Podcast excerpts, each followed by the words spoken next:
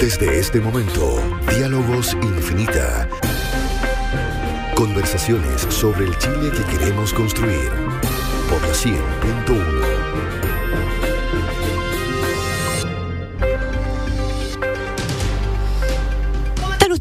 muy, muy bienvenidos. Comenzamos la semana con nuevos diálogos infinitas en em, esta, este espacio, ¿verdad?, que hemos abierto a la conversación, al debate de muchas de las ideas que están dando vuelta a propósito del estallido social desde el 18 de octubre. Ya siempre lo recordamos, ¿verdad? Hemos hablado de dignidad, de confianza, de justicia, de nueva constitución. Hemos hablado de la vejez y las pensiones. Hemos hablado de.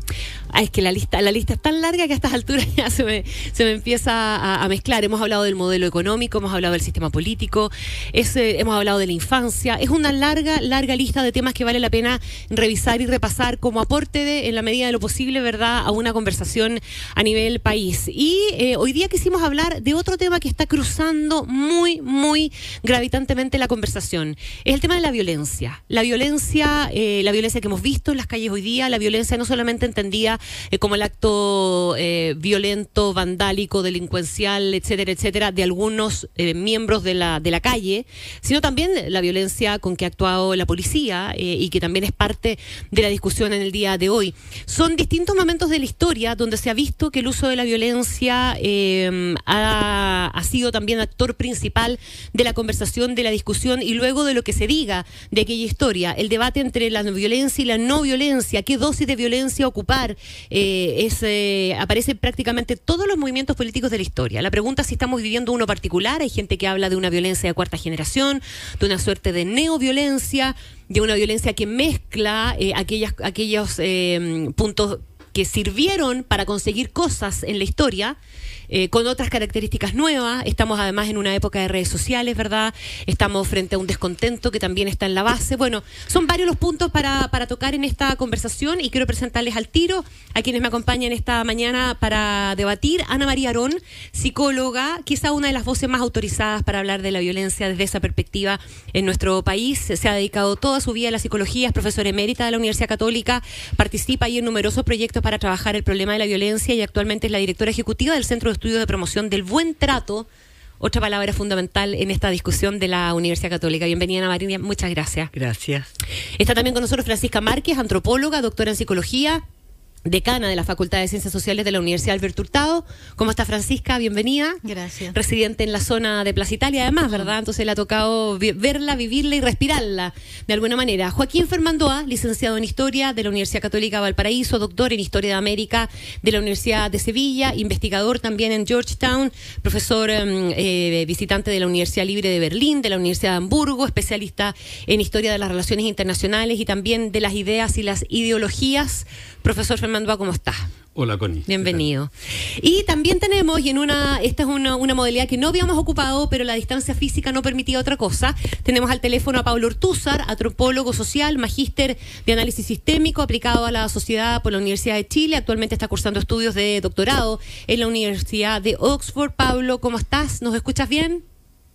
Hola, sí, lo escucho bien y muchos saludos a todos desde acá. Qué bueno, qué bueno que nos escuche bien. Entonces, comencemos la conversación. Nosotros la hemos tratado de, ordenar en la medida de las posibilidades en tres grandes ejes.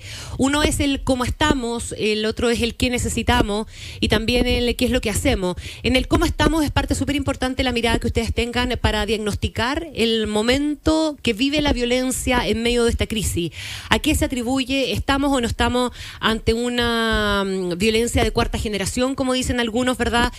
¿Cómo se ha vivido la violencia como herramienta de lucha política en la historia también? ¿Y cuáles son los elementos que desde la antropología, desde la sociología y desde la psicología también se hace necesario aplicar en una conversación como, como esta? Me gustaría partir dando la mirada histórica con Joaquín Fernando A.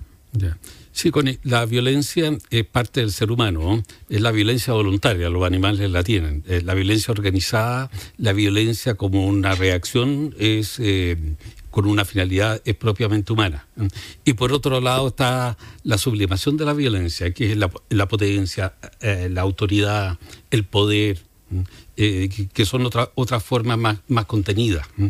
Ahora, ¿qué ha, pasado en nuestro país?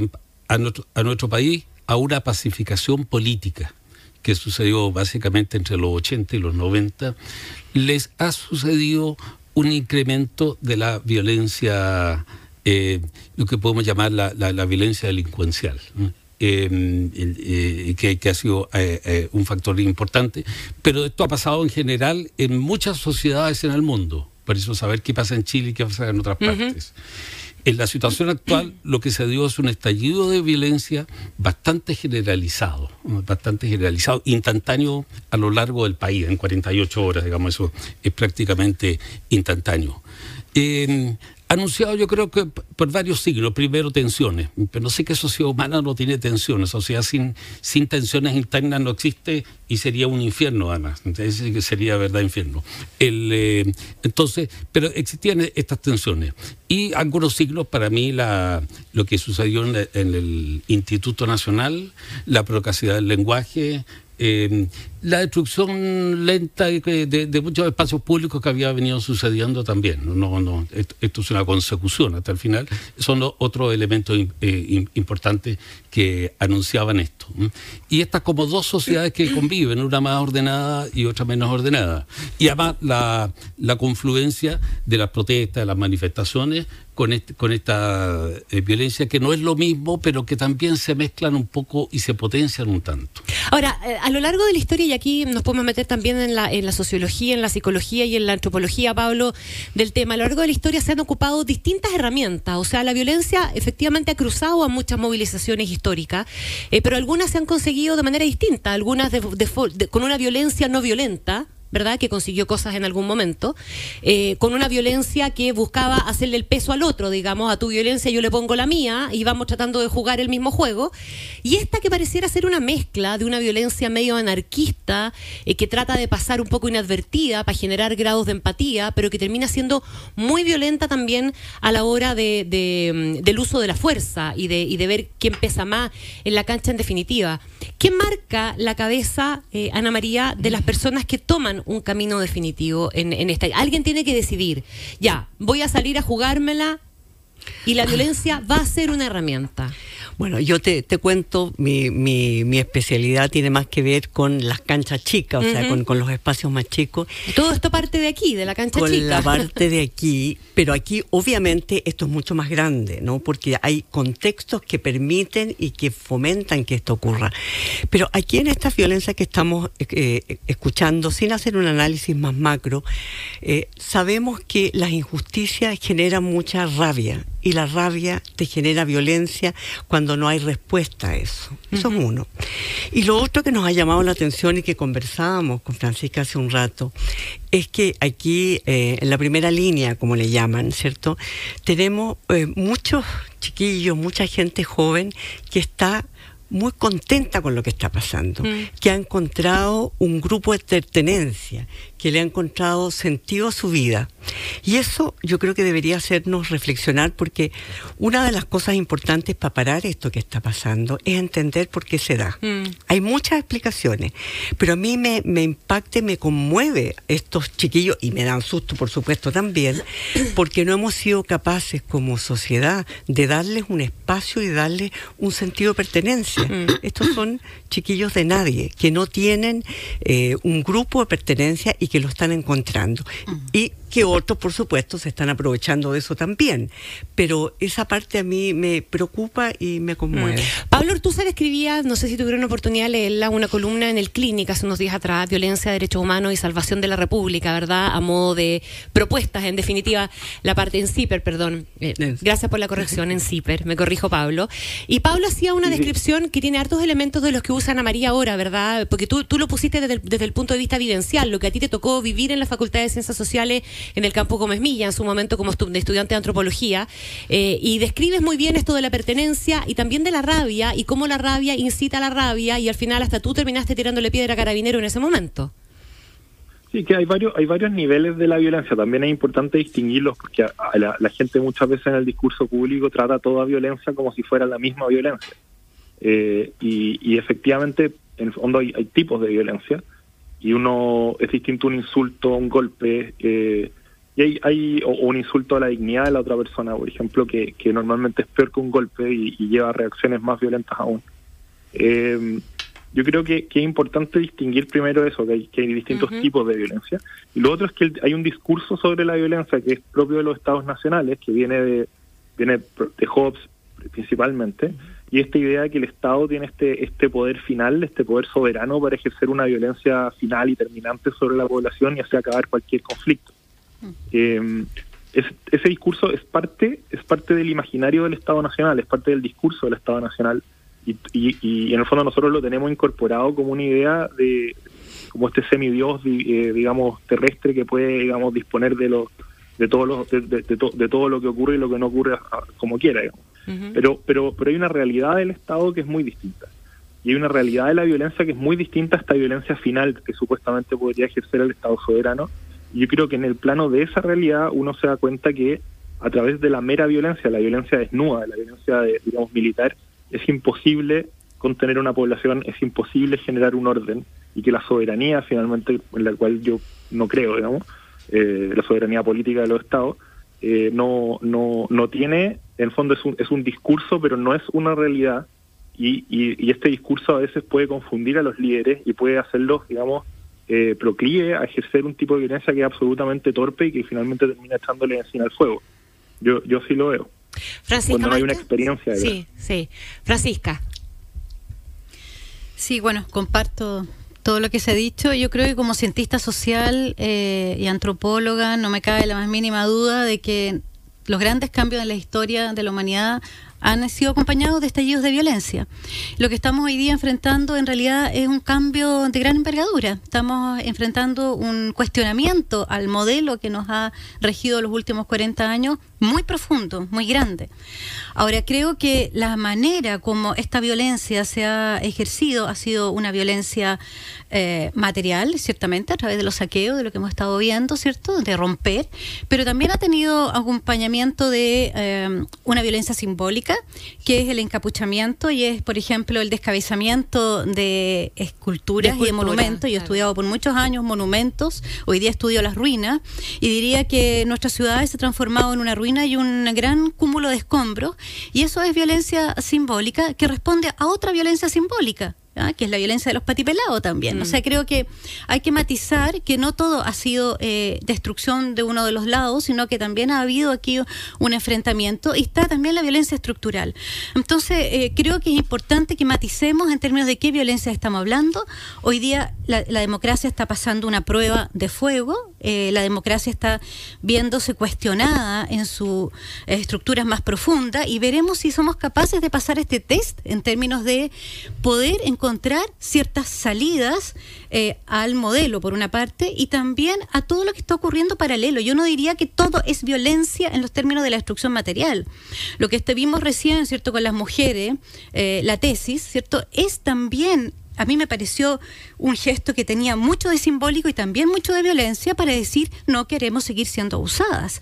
Los cabildos y las asambleas, ¿cierto? Son hoy día un precioso ejemplo de eh, paz eh, de debate político con profundas consecuencias, pero nadie podría decir que eso eh, no vale. ¿ah? De Arica a Punta Arena está lleno de cabildos.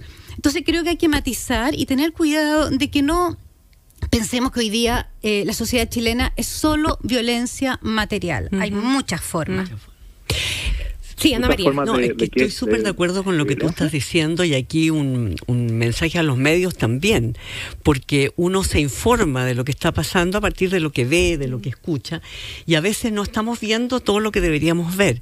A mí me ha impresionado mucho eh, la el recuperar la capacidad de conversar que se ha estado dando en distintos grupos, en distintos niveles, y porque cuando hablamos de la violencia y del dolor y de la destrucción que a todos nos, nos preocupa, y del miedo también, y después podemos hablar de lo que a cada uno le está pasando, que es eh, que yo creo que estamos muy cansados. Ahí vas a tener tiempo, ¿no es cierto? Eh, ahí, bueno, bueno de eso, de eso sé un poco más, pero te quiero decir es que la, lo que a uno le preocupa es, bueno, ¿cómo ¿cómo lo vamos a contener? ¿Cómo vamos a mm. cambiar? Mm. Porque de alguna manera esto hay que contenerlo. Yo trabajo en, eh, en, círculos más chicos, pero cuando tú tienes una violencia que se desborda desde un niño que tiene una pataleta, hasta eh, niños que pelean en la sala de clase, tú necesitas una estructura que los contenga. Pero esa estructura y esta, ese liderazgo que contenga tiene que ser muy legítimo, mm. tiene que ser muy justo, porque todas las injusticias después se nos, se nos van escapando. Y esa es la pregunta que nos hacemos, o sea, ¿cómo, ¿Cómo vamos a cambiar esto? Y cómo los adultos o los más viejos o los que podemos, estamos en posiciones de pensar más tranquilamente, vamos a pensar formas para que esto cambie. Vamos a volver sobre cómo, cómo hacerlo, cómo, lo hacemos en definitiva, o qué necesitamos para buscar eventualmente o tirar ideas que, que, apunten en esa dirección. Me gustaría preguntarle a, Pablo Ortuza y a Joaquín Fermandoa eh, lo, lo, de la legitimación de la violencia en la historia finalmente como herramienta para conseguir cosas. Porque hay, hay ejemplos varios, yo al principio enumeraba violencia no violenta, eh, violencia que equipara el uso de la fuerza, eh, pero también si uno se mete en la violencia no violenta, por ejemplo, no sé, probablemente el caso de, mm, lo que pudo haberse logrado por una vía no violenta con Martin Luther King, hay no pocos historiadores o gente que mira ese fenómeno y dice, sí, pero no se hubiera conseguido nada sin la violencia en las Panteras Negras, por ejemplo. Entonces, al final, eh, la, violencia tiene muchas caras, tiene muchas formas de manifestarse y de expresarse, y lo que parece ser sí un hecho es que ha sido un motor de la historia y ha sido un motor de los cambios en la historia, ¿no? Joaquín. Sí, es cierto. Ahora, si la violencia ayudó a los cambios, eso es algo muy difícil de comprobar. Nuestra independencia se logró por batallas eh, militares. Creo que esa sellaron un poco la crisis permanente de nuestra república, porque este no es un tema de ahora, nuestra república ya 200 años sin salir adelante. Hubiera sido mucho mejor una transformación tipo Commonwealth, pacífica. Por el origen violento. Ir a 1813, 14 a decir eso a uno le pegan los dos bandos. Entonces, eh, eh, tenemos que ver, la, la, gente se cierra un poco en la violencia.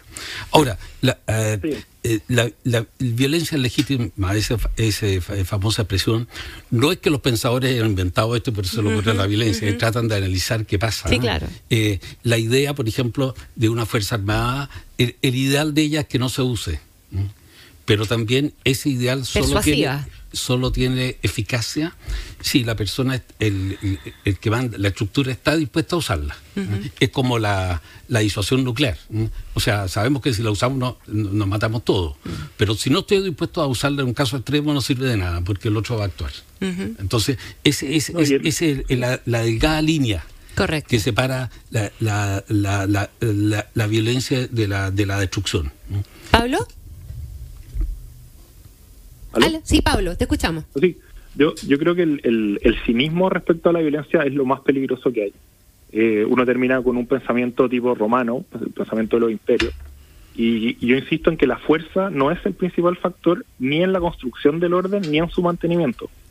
A pesar de que normalmente los poderes constituidos tienen o usan, digamos, una retórica de, de una violencia potencial para mantener el orden, no su legitimidad, digamos, ellos no se sostienen en esa en esa violencia. Yo creo que hay una parte de la izquierda en Chile que eh, que tiene una una idea de la dictadura de Pinochet en la cual eh, el, orden se mantuvo, digamos, y, se, y, digamos se, conquistó y se sostuvo a, través de mera violencia y esa distorsión de, de cómo se, se consiguió, digamos, esa, esa estabilidad los hace a su vez eh, pensar que es posible eh, eh, sostener el poder o, mantenerlo a partir de, la, de, una, de una pura violencia desatada. Eso es falso y, la, y, lo, y a lo que lleva eso en, nivel práctico es a la masacre y a la, y a la destrucción. Y creo que es muy importante, Gabriel Boric lo ha destacado muchas veces, volver sobre Camis, volver sobre el problema dónde conduce realmente, cuáles son las consecuencias de la, de la violencia humana mm. y, y, también darse cuenta que los órdenes, los órdenes que han surgido, esta idea que la como que, que, los cambios siempre ha sido necesario la violencia, eh, también hay que ver cuál ha sido el costo de esos cambios y en qué, en qué, en qué ha terminado la humanidad, si no, es que estemos avanzando, digamos, hacia, hacia ningún lugar demasiado glorioso en, buena medida. Claro, y, y está, podemos sumar a eso lo de la palabra de Francisca Márquez, que hoy día uno todavía encuentra mucha gente que sigue justificando eh, la violencia, porque dice, si no hubiera habido el nivel de violencia que hubo o que ha habido, no se habría avanzado nada ni se hubiera corrido el cerco. Bueno, es parte de la misma justificación, Francisca. Sí, sí. Eh, antes de eso sí, quisiera decir que efectivamente la historia se ha hecho, si uno piensa la misma conquista de América Latina es por parte, ¿cierto?, de, España, fue una gesta eh, violenta. El 73 fue efectivamente un golpe militar que tuvo consecuencias violentas y lo que estamos viendo hoy día también. Es decir, siempre ha habido detrás de la violencia, ¿cierto? Eh, lo que históricamente, ¿cierto? Alguna intencionalidad, un proyecto, un propósito. Hoy día estamos enfrentados a una violencia también que no, no siempre apunta hacia eh, una una motivación política, también tenemos la que el saqueo o el vandalismo e incluso el narcotráfico, eso es evidente, pero lo que sí no podemos desconocer es que sea cual sea la motivación de la violencia, siempre tiene consecuencias e implicancias políticas.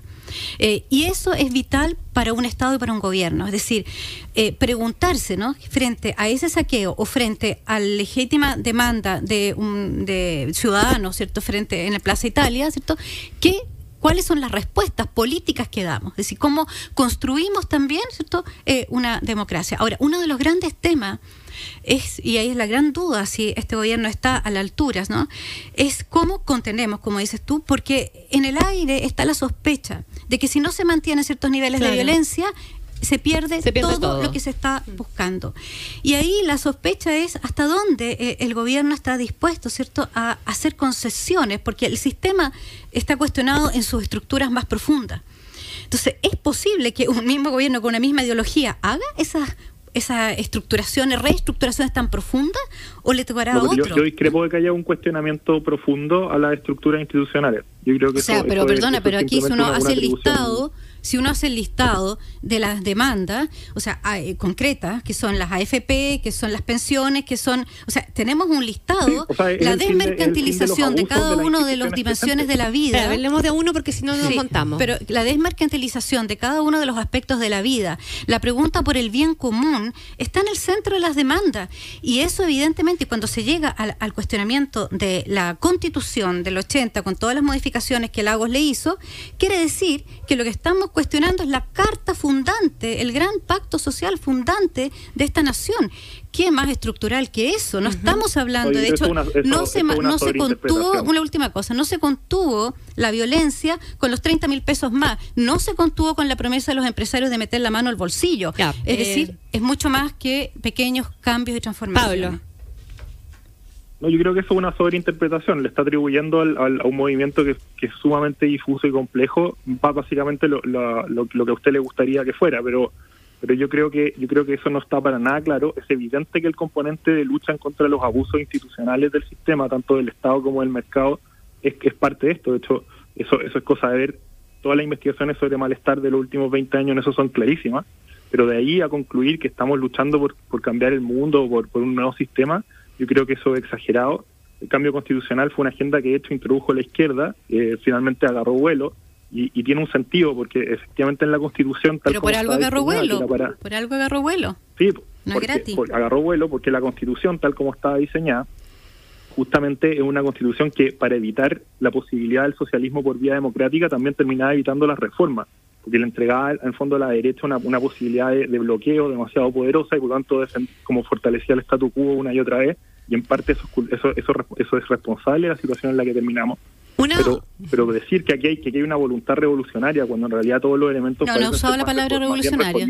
Transformaciones al sistema neoliberal. Eso es lo que se pide hoy día. Que, que Déjenme volver un poquito al, tema de la, violencia, porque podemos tener interpretaciones distintas, ¿verdad?, del trasfondo que es más político, en definitiva. Pero volviendo al tema de la violencia, y a lo mejor eh, eh, parto por Ana María, para tratar de entender un poco, eh, pensemos en los primeros días de esto, ¿verdad? En los primeros días vimos la evasión en el metro, que era un acto más, más si tú quieres, más, más, simbólico, que buscaba llamar la atención, que buscaba hacer reaccionar, que buscaba representar a, las personas mayores que no se atrevían en el fondo a alegar ni a levantar una pancarta, etcétera. Pero esa cuestión derivó todavía probablemente no sabemos muy bien cómo, en la quema de las estaciones del metro y en actos de violencia en los que participaron muchos de los manifestantes que, eh, que estaban levantando pancartas sociales. No metamos aquí ni a los narcos, ni a, los ni a, los eh, ni a los eh, delincuentes comunes o al lumpen, porque, porque yo creo que obedecen a otras motivaciones.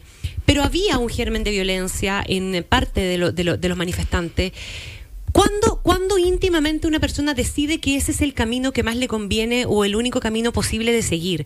¿Qué es lo que no está encontrando afuera para pensar que solo con un acto así de violento va a ser capaz de llamar la atención, de generar alguna reacción. Bueno, tú me hiciste pensar en cómo, cómo le explica uno a los niños esto. Eh, cuando hay descontento y cuando hay rabia y tú sientes que no te escuchan, eh, tú vas escalando en la violencia. Es eso. Y esto pasa en los seres humanos, esto pasa en los animales también. Sabemos que los primates también se enrabian cuando hay una cosa injusta que, que no es acogida y que no es contenida.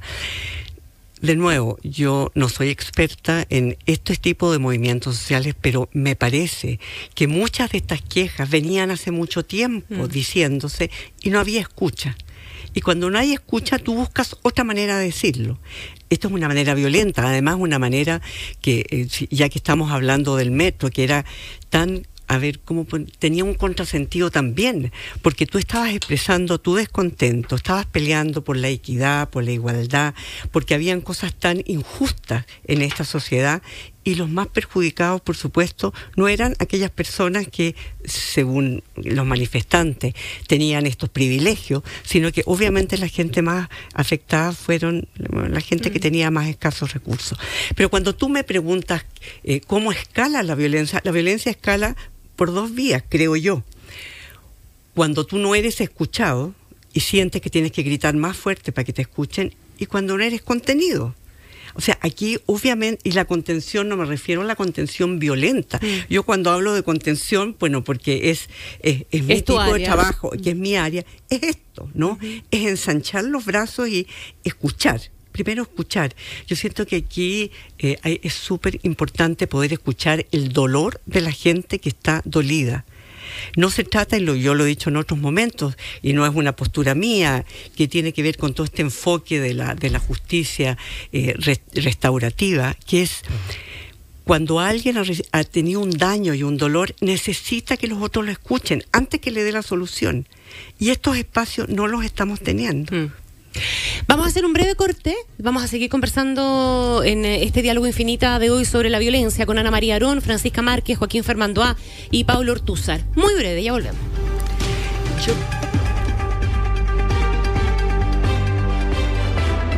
Diálogos Infinita. Conversaciones sobre el Chile que queremos construir por la 100.1. Diálogos Infinita.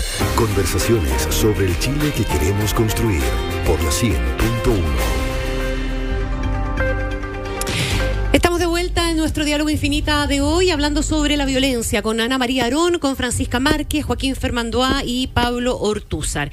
Quería, habíamos quedado eh, pendientes, ¿verdad?, de darle la palabra a Joaquín Fermandoá a propósito de esta descripción que estábamos haciendo. Yo le preguntaba a Ana María, es eh, qué, hay en la cabeza de alguien que opta por un camino eh, violento, pero no solo por una cuestión de, de qué le pasa a él, sino que es lo que pasa afuera, que siente que la única forma de ser escuchado o de hacerse notar es simplemente optar por la violencia. Sí, a ver, eh, los grupos que quieren un cambio radical les funcionar la violencia. Y, y, y, porque eso lleva a lo que antes se decía, agudizar las contradicciones. Las tensiones son más fuertes y parece que no hubiera otra alternativa. Es un movimiento tan difuso, es decir, ¿qué quiere? Eh? porque la, la, la, suma de peticiones también no tiene por qué considerarlas racionales por problemas que haya. La sociedad humana es problemática. Entonces, y, y, y este tipo de crisis tienden a pasar, porque en esto no hay leyes absolutas, pero tienden a pasar en sociedades que han tenido cambios y en general que han tenido mejorías. Las grandes revoluciones modernas no son en sociedades estancadas, son sociedades que se han cambiado y por eso se legitiman las instituciones y por eso hay un movimiento en la sociedad. La transformación en general, Chile, en términos socioeconómicos, han sido positivas en estos últimos 40 años, eh, pero claro, agudizaron el tema de la sociedad de masas, el aislamiento de la gente. Creo que hay algo agravado que tiene que ver con nuestra sociedad y nuestra tradición latinoamericana acá, un poco, por ejemplo, claro, las vías de reclamo de la sociedad eh, se cierra muchas veces. Mm. creo que esto cómo arreglarlo no se arregla con una ley, ni con una legislación, ni con constitución. Es un cambio de actitud. Y con respuesta eh, inteligente, una suma de ella, una multitud de ellas, en fin. Vamos a volver con, la, con las comillas, soluciones, comillas, ¿verdad? Y, y, los violentistas buscan violencia y buscan muerte. La oposición contra la Unidad Popular, por ejemplo, también buscaba muerte entre los suyos, porque eso enardecía más y hacía más absoluto. Mm. Y esto lo he visto también ahora, en el 2011 hubo algo de esto, ahora mucho más fuerte. Pablo Ortúzar, tú en tu columna en CIPER, me vuelvo a, vuelvo a, remarcarlo, ¿verdad? Describías lo que finalmente termina pasando en una, en una batalla campal con carabineros en un campus, que yo creo que se puede extrapolar muy bien y tú lo usabas justamente para tratar de entender un poco la cabeza de aquellos que, que participaban de las manifestaciones, que bien podían llegar en un son totalmente distinto y terminar simplemente agrediendo a carabineros por sentirse parte de una agresión al de al lado, al del frente y por una cuestión colectiva en definitiva. También ahí hay un tipo de violencia en el fondo la agresión del Estado como respuesta a la protesta social, que es lo que lo que trataba de decir en otras palabras desde el principio, es muchas veces una brutalidad y lo que y lo que termina generando, porque muchas veces una agresión injusta es un aumento de una justamente una, una un, aumento de la tensión social. Entonces, yo creo que hoy día lo, lo, principal, y en eso me, me, he tratado de concentrar dejando de lado todo lo demás, es salvar vías. Y se salvan vías tratando de darle una vía política eh, por eso hablo del, del, Acuerdo Nacional por la Dignidad, dándole una vía política a las demandas de la calle, que yo, yo creo, con todo lo difusas que son, que tienen que ver con los abusos de los últimos 20 años, que son abusos evidentes que todo el mundo conoce, en el, en el ámbito de la usura por parte del retail y la banca, en el ámbito de la salud, en el ámbito de las pensiones, y, eh, en, bueno y en algunas otras áreas que, que porque son obviamente son, son muchos los problemas pero pero yo creo que hay, ciertos problemas centrales y en los cuales necesitamos un acuerdo político una vez por todas. Es evidente, como decía ayer el profesor Fernando, que hay una hay una hay una disociación entre estructuras sociales. En el fondo tenemos un país que, cambió y la estructura institucional que hoy día ya no logra responder a él. Tenemos un país que está organizado institucionalmente para ricos y pobres y hoy día tenemos, en el fondo, esa realidad ya no, no, hace ningún sentido a la, a la realidad social del país que, que tenemos. Eh, pero, pero hoy día, como, como yo decía, yo me el, el Estado no ha usado como el máximo nivel de violencia que puede ejercer. Esperemos que no lo use y, y lo, lo que lo que sí, pero estamos contra el reloj en ese sentido. Yo creo que lo más importante es tratar de sacar gente de la calle y eso se mm. hace dando garantía de reformas sociales que terminen con los abusos de una vez por todas, que son abusos que conocemos, yo creo que todos y que son evidentes para la mayoría de las personas. Eso es lo que tú llamas. Y si la popularidad de Piñera está si la popularidad de Piñera está en el suelo hoy día, mm. es exactamente por, por hacerse leso frente a ese tema, que era un tema que era evidente cuando él asumió el gobierno. Yo creo que yo, yo creo que hay que tener en cuenta que Bachelet, Bachelet eh, tuvo una alta tasa de rechazo y su programa, que era un programa que trataba de como un cauce eh, estatista, digamos, de salida a, muchos de estos problemas, también tuvo rechazo. Y creo por eso decía antes que me, que me parece que hay una voluntad más reformista que revolucionaria, pero, pero, pero Piñera se está haciendo el tonto con esto y en verdad es un juego muy peligroso el que estamos entrando. Pablo habla del acuerdo por la dignidad, que no sigamos hablando de la agenda social, sino que nos metamos de frente en el acuerdo por la dignidad. Y ahí uno tiene la tremenda duda, y obviamente la respuesta no está, porque si no sería súper fácil, ¿verdad? De si efectivamente eso logra sacar gente de la calle de manera de apaciguar un poco los ánimos y de despejar un poco el camino para poder eh, enfrentar la violencia que es la violencia delincuencial, narco, de, la, que es violenta y que no está buscando una agenda social en definitiva. Francisca, ¿hay alguna, tú, ves que eso es posible? ¿Eso puede ser percibido como una respuesta eh, en un inicio de transformación, que, en una señal de, ¿saben que Entendimos. Ah, vamos a arreglar esto, pero necesitamos que ustedes salgan de la calle para poder despejar la calle de los violentistas de verdad. ¿Qué es lo que viene primero y qué es lo que viene después? Yo creo que esa es una conversación que no tiene mucha mucha salida ni mucha respuesta. Pero yo creo, insisto, en que el tema de fondo, y, se ha dicho aquí bastante, no tiene que ver con temas de desigualdad, de abuso, o sea, tiene que ver con un sistema neoliberal que ha instalado el sentimiento de injusticia de que algunos son francamente perdedores. En ese sentido, es muy radical. Cuando Ana María eh, Arón nos dice eh, ¿qué es lo que genera la violencia? Genera no escucha, ¿cierto? No, hay un momento que ya no hay nada más que hacer, sino que salir a la calle a hacer lo que se pueda hacer. ¿Y por qué no hay escucha? Y ahí vuelvo a insistir, la, no escucha, no es que Piñera se haga el tonto, o sea, el tipo es un empresario, yo no, lo, no lo ningunemos. ¿ah? Eh, él tiene una agenda propia, que es una agenda neoliberal y que transar ¿no? en términos de las demandas es un cuestionamiento profundo. Está bien, pero hoy tiene un problema más grave que la agenda Por eso, entonces, el punto, el punto aquí, ¿cierto? Es por qué ¿cierto? se insiste en leyes tan volador de luces como los encapuchados, la ley de los encapuchados, cuando debiéramos estar discutiendo cosas mucho más profundas, ¿no? que tienen que ver con incluso el mismo Sename, que tiene que ver con transformaciones profundas del sistema. Agustín que, es que ella dice algo en que me parece interesante en el Mercurio, dice la élite le tiene miedo a la clase media y a la mayoría. Tal vez ese es el gran punto, que hay un gran miedo. Entonces se insiste, Espina insiste, ¿cierto? Estamos a punto de declarar estado de emergencia, estamos a punto de sacar la Fuerza Armada. Esas amenazas eh, que tienden a distraernos y tienden a ocultar y a confundir a la gran mayoría que lo que quiere son temas profundos, ponerse a debatir. Y hay una sola pregunta que yo me hago, ¿por qué el plebiscito se lanza para abril?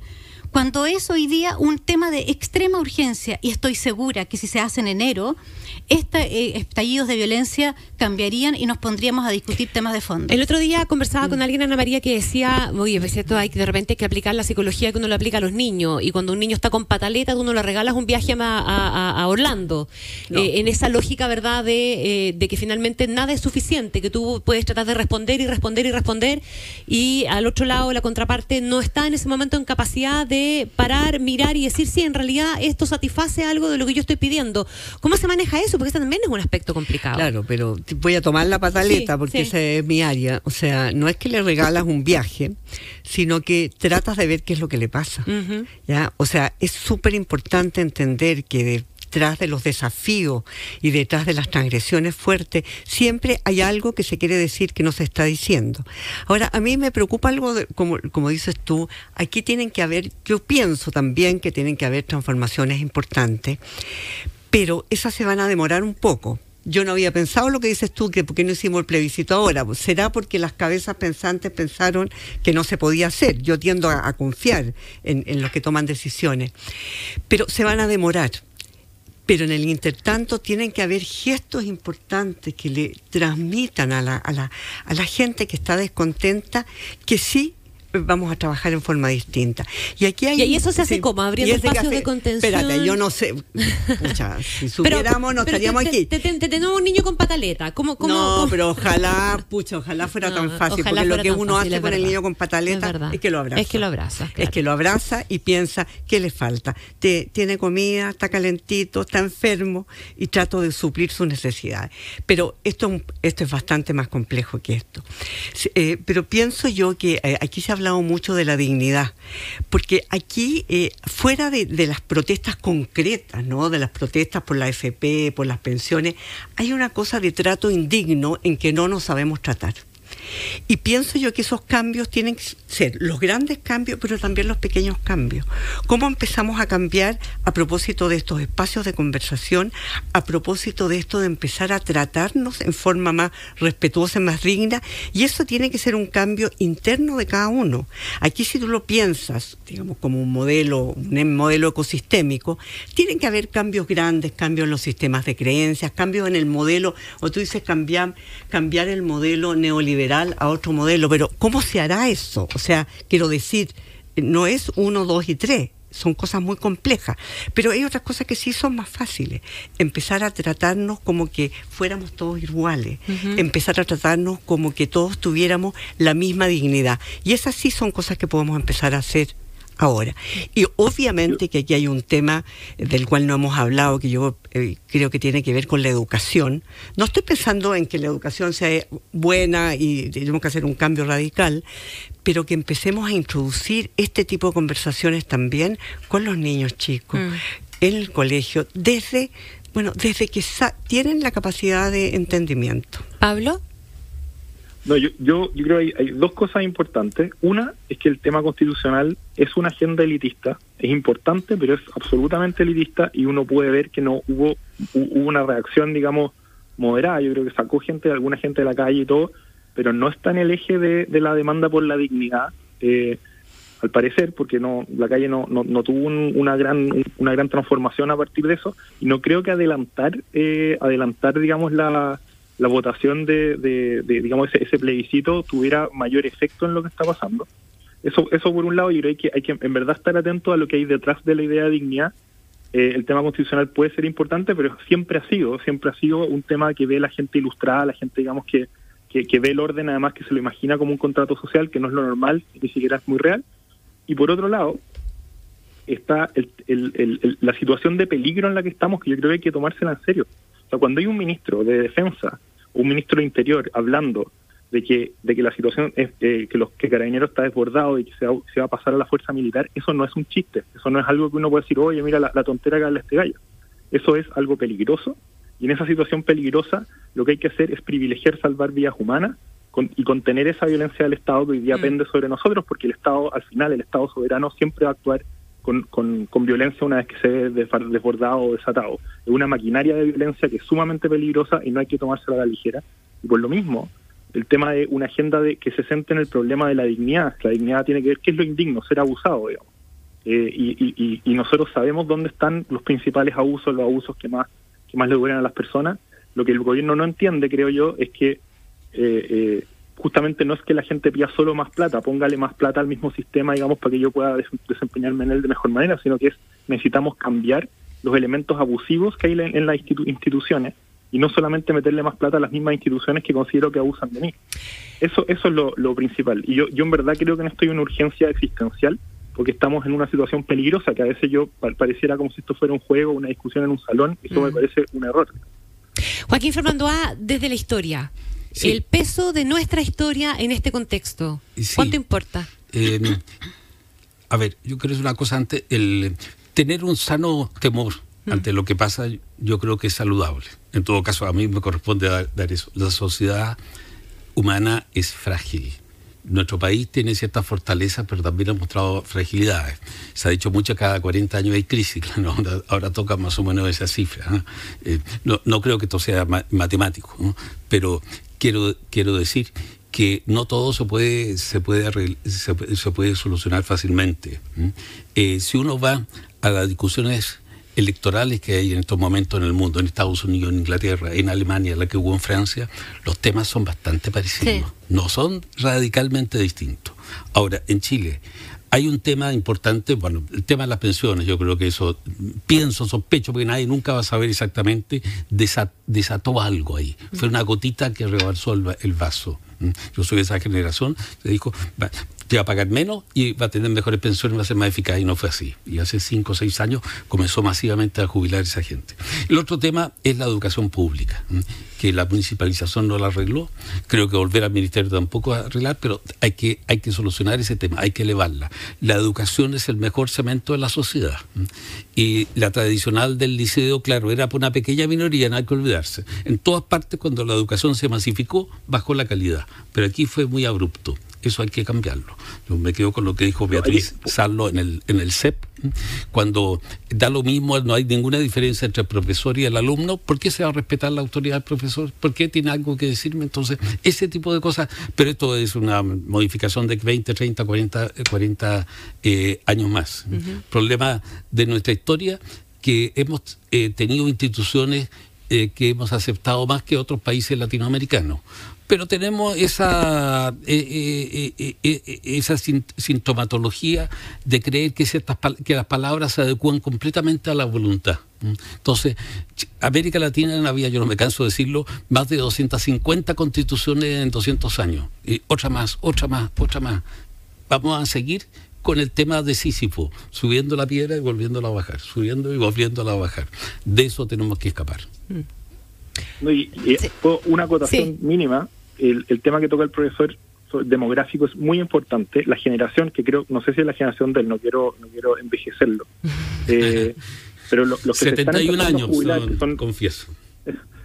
Que son como nuestros boomers. Esa generación es mucho más masiva que la generación que le sigue. Eh, y por lo tanto lo que se lo que se empieza a vivir es un efecto dominó también en que familias que ya están viviendo al 3 y al 4 muy presionadas endeudadas además endeudadas para comer muchas veces en, en, nuestra supuesta digamos clase media tienen que recibir y ver la indignidad además de una persona que trabajó toda su vida retirándose con un sueldo de, miseria que termina o sea con una pensión de miseria que y eso termina sobrecayendo sobre sus hombros son familias que ya están reventadas que ahora tienen que hacerse cargo de un adulto mayor y, y eso, o de dos adultos mayores o más. Y eso, eso obviamente tiene un efecto dominó, y además relacionado con otros abusos. Y el tema de las farmacias es un saqueo. Y eso, y en fondo yo, yo muchas veces hablo con, con, conocidos, digamos, de derecha dura, digamos, y termino, empiezo a enumerar todos los abusos institucionales de en distintas áreas y, terminan casi que saliendo a, hacer una barrica. Pues sí, los últimos 20 años han sido brutales en muchos aspectos y yo creo que, hay, que hay que darse cuenta de eso, digamos, y de una vez por todas reconocer los abusos de las instituciones. Déjeme preguntarle a, los cuatro, porque eh, Ana María hablaba de la necesidad de la contención, pero también de la necesidad de liderazgo para poder eh, eh, salir y, que haya alguien que encarne de alguna manera esa contención. Acá no solamente estamos ante una debilidad de liderazgo de, la respuesta del Ejecutivo, del Congreso, tenemos un liderazgo deslegitimado. O sea, aquí nadie reconoce a nadie, no se reconoce ni la figura del presidente, ni tampoco a los parlamentarios. los alcaldes estuvieron salvando los muebles por un rato, ¿verdad? por, una, por ser una figura más cercana, etcétera. Y del lado del movimiento tampoco hay liderazgo. Esta es la primera vez que enfrentamos un movimiento sin ninguna cabeza visible. Aquí no hay ningún escenario al final de una marcha, ¿verdad? No hay nadie que agarre un micrófono, no hay nadie que diga yo y, que después vayamos a tener una bancada como la estudiantil que tuvimos después del 2011. Aquí no hay nadie que, que emerja eh, con esas características. ¿Cómo, ¿Cómo se conjuga todo eso también? Eh, y, eso, al final, para un proceso como este, yo lo siento como más desventajoso. No, no me imagino que tenga una ventaja, claro, pero a lo mejor ustedes pueden ver alguna distinta. Hace mucho más difícil eh, mapear correctamente esto y, por lo tanto, también buscarle los canales de salida, ¿o no, Francisca? Sí, eh, yo creo, a ver, primero que habría que decir es que hoy día en las universidades el 60-70% de los jóvenes primera generación. Es decir, hoy día tomémonos en serio la palabra de los jóvenes en la calle. Eh, creo que los jóvenes hoy día sí saben de qué están hablando y por tanto, a propósito del liderazgo, ¿cierto? Ellos sí hoy día están jugando un papel importante. No hay una sola cara, es verdad, pero porque también ellos saben de qué están hablando.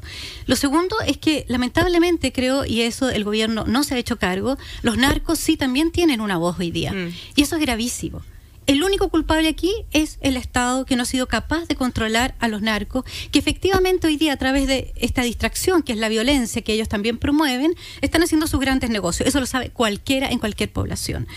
Y lo tercero que me parece eh, importante es que los empresarios sí también pueden jugar un papel clave. Eh, Bernardo Larraín Mate lo dijo muy claro, ¿no? Le dijo, hemos descuidado a los últimos segmentos que son de nuestras empresas, que son los más jóvenes, con educación técnica. Si uno mira ese reportaje que hizo el Mercurio sobre los saqueos, se da cuenta que muchos de esos saqueadores, familias completas, Bien, ocupan los escalones más bajos del empresariado. Entonces, me parece, del empresariado, de las empresas, ¿cierto? Con, eh, formación técnica básica y que hoy día se sienten absolutamente abusados. Por tanto, para ellos saquear es un derecho. Entonces, estamos frente a un momento muy complejo y efectivamente estamos en una deslegitimación gravísima de los partidos políticos y que tiene que ver también con eh, hacerse partícipe de esta conversación que está haciendo en las calles. Hay que caminar por las calles, hay que escuchar. Los líderes van a salir de ahí, no van a salir hoy día del Congreso ni del Parlamento. O sea, olvídense. ¿no?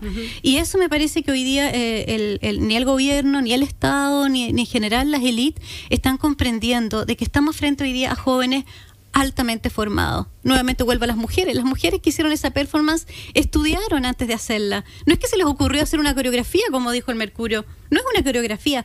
Esto nace de una reflexión profunda y seria sobre el papel de las mujeres en nuestras sociedades. Probablemente más que rostros visibles, mm. entonces lo que sí tenemos es una visibilización, visibilización de temas bastante clara. Exactamente. Y eso también puede ser un elemento orientador, ¿no, y eso es, muy orientador. O sea, creo que es muy bueno traer a colación el tema de las mujeres, porque ahí no hay discusión, quiero decir, por lo menos debería ser transversal. Las mujeres como grupo hemos sido eh, víctimas de abuso durante siglos, y en este minuto se ha levantado la voz y se ha hecho de una manera no violenta. Eh, no hay lugar a dudas, no hay lugar a dudas en eso. Y yo pienso también, eh, escuchaba, te, te, escuchaba lo que decías tú también, de lo que pasa históricamente. Nosotros vivimos en un sistema patriarcal, por ponerle un nombre, ¿cierto? Donde los abusos están legitimados. Mm. O sea, eh, un tipo de autoridad, que es lo que es la jerarquía de dominio, en que quien está en una posición de poder como la época de los señores feudales, digo yo, ya, o sea, para ponerlos más lejos, porque así lo entendemos más, quien es el que manda es dueño de los que están más abajo. Mm. Esto ha cambiado, o sea, ha cambiado en el discurso, pero en muchas familias, en muchas empresas y en muchos países todavía se sigue con esa manera de pensar. Y es eso lo que tenemos que cambiar. Ahora, las creencias se cambian lentamente, ¿cierto? Tú como antropóloga y como historiador saben que eso es así, no se cambian por decreto. Por eso es que yo siempre vuelvo a esta idea de cómo empezar a cambiarlo cada uno donde está y donde le corresponde. Eh, Me parece que los niños son básicos, eh, como decías tú. Los niños, la familia, tu entorno laboral, tu, tu entorno universitario, porque tenemos que estar siempre jugando a estas dos bandas. O sea, ¿y quiénes son los que van a hacer los grandes cambios? Yo estoy de acuerdo con lo que dice Francisca, de que tenemos que aprender a escuchar más. En esta cosa más eh, autoritaria y patriarcal, los adultos escuchamos poco a los jóvenes. Los jóvenes, es cierto, nos quejamos y nos descalifican a los viejos, pero nosotros los descalificamos muchísimo más a ellos. Cabro malcriado. ¿Ah? ¿Cuántas veces nos escucharon que estos son puros cabros maleducados los que estaban eh, saliendo a la calle? Que nadie, le, que nadie los educó. hay algo de cierto también en eso. ¿Sí? una, la, cosa, la, juventud moderna, no solamente en Chile, claro, que el deseo instantáneo ha mejorado su calidad, no saquean por hambre eso está eso ya, ya, ya quedó muy, muy atrás en, en, la historia. Em, y hay una separación justo con la igualdad general entre mayores y los jóvenes, sin embargo, hay también ciertos fosos. La extensión de la juventud, de, la idea que son mm. jóvenes hasta los treinta y tantos años. No sé si, digamos, se están perdiendo algo también, que es la, la idea de aprender a madurar, que es uno de los grandes gozos de la vida, teniendo la energía, por supuesto, necesaria. no hay que confundir energía con la maduración. ¿Pablo? No, acá hay algo muy pernicioso que creo que la, le podemos decir e, efebofilia. Aquí hay una generación de adultos que en el fondo le considera que los jóvenes per se van a traer un mundo mejor o que, o que son muy inteligentes. Yo creo que no, no podemos dedicarnos a adular a los jóvenes ni a adular a la calle. Es tremendamente peligroso. Y, tampoco creo que haya que haya que decir que, que, en el fondo la política se acabó, que los partidos dan lo mismo y, esta cuestión va a surgir como de de, ese, de esa, digamos, mezcolanza que es la calle, los nuevos líderes y no sé qué más. Yo, yo creo que los partidos, los, los representantes democráticamente electos tienen el deber de seguir cumpliendo su misión y en la medida en que la vayan cumpliendo, en la medida que vayan interpretando lo que está pasando en el país de manera correcta, van a poder salvar la democracia. Si en verdad hoy día el discurso es la calle, la calle tiene la palabra y nosotros tenemos que retirarnos a los cuarteles de invierno porque somos puros viejos que no entendemos nada mm. eh, y, los partidos ya no sirven, están no, Vamos a la calle, no, nos retiremos, vamos a la calle. No, no, no, es que sí, tú estás muy enojado además, pero, pero eh, yo pienso que aquí se trata de poder escuchar, en, el fondo es como recuperar todas las voces, ¿ya? Eh, porque pensar que hay unos que tienen la razón y otros que están equivocados es lo que nos lleva a estos despeñaderos y es como recuperar la capacidad de incorporar todas las voces, lo cual no significa darle el poder y el poder de decisión a la gente que está marcha, no sé, no sé quiénes son, porque además no sabemos, tú lo dijiste súper bien, uno no sabe quiénes son, no hay líderes visibles, mm. pero sí escuchar lo que está pasando. O sea, nos están poniendo temas sobre la mesa. están poniendo lo tienen que hacer los representantes, los representantes democráticos, los políticos profesionales son el medio que tenemos para tratar de darle un cauce democrático y político a, este, esta situación. Y si ellos renuncian a esa labor, yo no estoy enojado, estoy resfriado, pero si ellos renuncian ah, bueno, a esa labor, eh, la, la, la, si ellos renuncian a eso, lo que va a hacer es que la democracia se va a destruir, se va a desfondar. Y, y eso, eso a mí me parece muy grave cuando, cuando, cuando representantes políticos salen y dicen, ¿saben que Yo no tengo opinión, hay que escuchar a la calle, sea lo que sea. Eso, eso, es renunciar a la labor para la cual el representante político ha sido elegido. Y, es muy grave y es parte de la crisis y no, y no de la solución a la crisis. No, es que estoy pensando que el representante político tiene el deber de escuchar a su gente, porque si no deja de ser representativo. Claro, pero no, yo, lo que yo entiendo lo que dice Pablo, pero no claudicar ante, ante esa deslegitimación que viene de, de, de, la calle hacia él, porque finalmente el único que tiene el espacio y las herramientas para hacer esa pega. Por supuesto, y porque los elegimos para eso. Y porque los elegimos para eso. Dijo Pablo, no adular. No es el tema que está pasando. Sí, sí. Muchos políticos están diciendo yo no puedo decir nada porque no tengo ni una legitimidad y entonces bueno pues qué está haciendo ahí digamos y, en verdad en verdad eso, eso es de una irresponsabilidad enorme Cada uno hacer su pega entonces. ¿ah? Oye, lamentablemente se nos acabó el tiempo y no sé si alguien tiene una pequeña reflexión como para cerrar de segundo. Eh, cuidado, Algo que le quedó dando vuelta. Las masas son volubles. Sebastián Piñera fue elegido hace dos años presidente y ahora, por supuesto, su popularidad está por los suelos. Pero eso pasa en general en la política moderna. En Estados Unidos es un caso especial. Una frase. Pero pasa en el, Yo creo que lo que está hoy día en cuestión es la desvalorización claramente de los códigos morales sobre los cuales tenemos que construir bienes comunes. La pregunta por los bienes comunes hoy día está en la palestra y eso es lo que hoy día está en crisis en este país. Ana María. Y, y no perder la confianza y la esperanza, porque yo creo que aquí hay muchas cabezas pensantes que sí son capaces de encontrar soluciones a lo que nos está pasando. Pablo. Yo, yo le diría a la clase a la clase política y especialmente a la derecha y al gobierno que revisen los abusos de las instituciones que se preocupan de los bienes más fundamentales de la vida y que hagan de una vez por todas un acuerdo nacional por la dignidad eh, pa- pa- para poder tener autoridad para convocar a la gente a que salga de la calle antes de que terminemos un derramamiento de sangre que sería terrible y absolutamente inmoral y absurdo.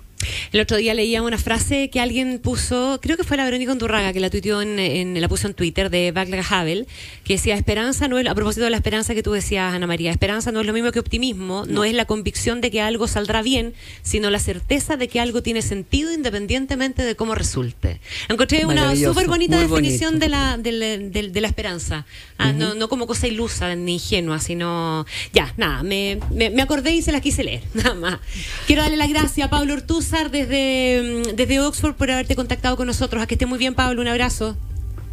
Mu- muchas gracias a todos ustedes. Gracias, chao. Y también al profesor Joaquín Fernandoa, a Francisca Márquez y a Ana María Arón. Muchísimas gracias a los tres por venir hasta acá. Gracias, Que estén muy bien. Muy buenos días. Fue Diálogos Infinita. Conversaciones sobre el Chile que queremos construir por la 100.1.